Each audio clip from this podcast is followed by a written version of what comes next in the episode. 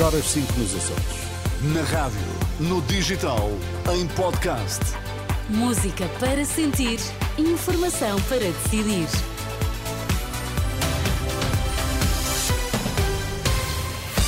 Notícias na Renascença destaques esta hora. Guerra na Ucrânia. Cinco pessoas morreram em ataques contra Donetsk e Odessa. O líder do PSD aposta na criação de riqueza e na descida de impostos da classe média, naquela que é a sua mensagem de novo para os portugueses.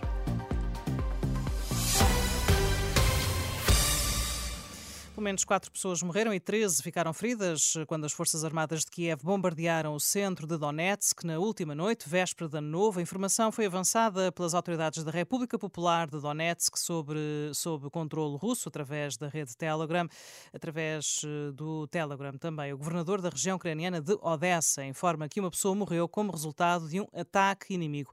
Vladimir Zelensky garante que a Ucrânia vai continuar a lutar pela justiça. Numa mensagem de ano novo, o presidente ucraniano referiu que 2024 vai ser um ano de decisões globais, assegurando que a Ucrânia tem, de, tem potencial para fazer o que lhe compete e atingir os seus objetivos.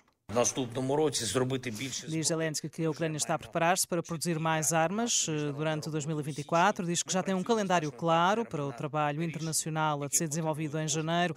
Diz que está a trabalhar com os parceiros internacionais em soluções de que todos os soldados ucranianos apoiem a nação.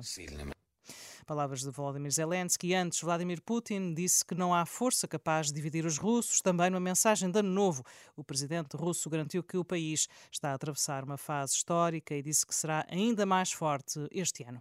A guerra no Médio Oriente entra no novo ano e, sem fim à vista, nas últimas horas, ataques aéreos israelitas fizeram dezenas de mortos em Gaza, segundo as, segundo as agências internacionais.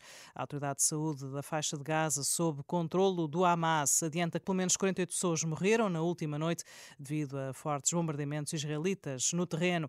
A situação humanitária é cada vez mais desesperante. A estação de televisão Al Jazeera mostra imagens de palestinianos alojados em tendas no campo de refugiados improvisado e praticamente sem recurso a eletricidade ou fontes de rendimento, aliás, ou fontes de aquecimento. Entretanto, Benjamin Netanyahu, primeiro-ministro israelita, veio garantir que a guerra não irá acabar enquanto Hamas não tiver sido eliminado. Por cá, 2024 traz vários aumentos de preços com impacto na carteira dos portugueses. A habitação continua a pesar no orçamento das famílias. As rendas aumentam 7% e os juros ainda rondam os 4%, com uma descida lenta. Em 2024 vai chegar ao fim o IVA zero num cabaz de 46 produtos alimentares considerados essenciais. A DECO admite aumentos de 6% na reposição do IVA. A fatura da água também vai ficar mais cara. No mercado regulado, a fatura da eletricidade vai subir em média 3,7%. Já a partir deste mês, no setor das telecomunicações, os tarifários acompanham a inflação e as portagens podem subir mais de 2% este ano. Luís Montenegro repete na mensagem da nova ideia que tinha deixado na mensagem de Natal, diz que é a altura de mudar de vida. Em março, diz que há um virar de página, nas palavras do líder social-democrata. Já em março, temos a possibilidade de mudar de vida. Temos de virar a página deste empobrecimento geral.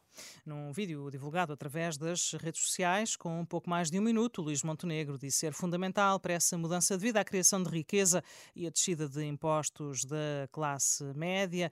O desafio que o líder do PSD deixa aos portugueses para 2024, um ano de grandes decisões, como refere, por ter eleições relativas em março e europeias no mês de junho.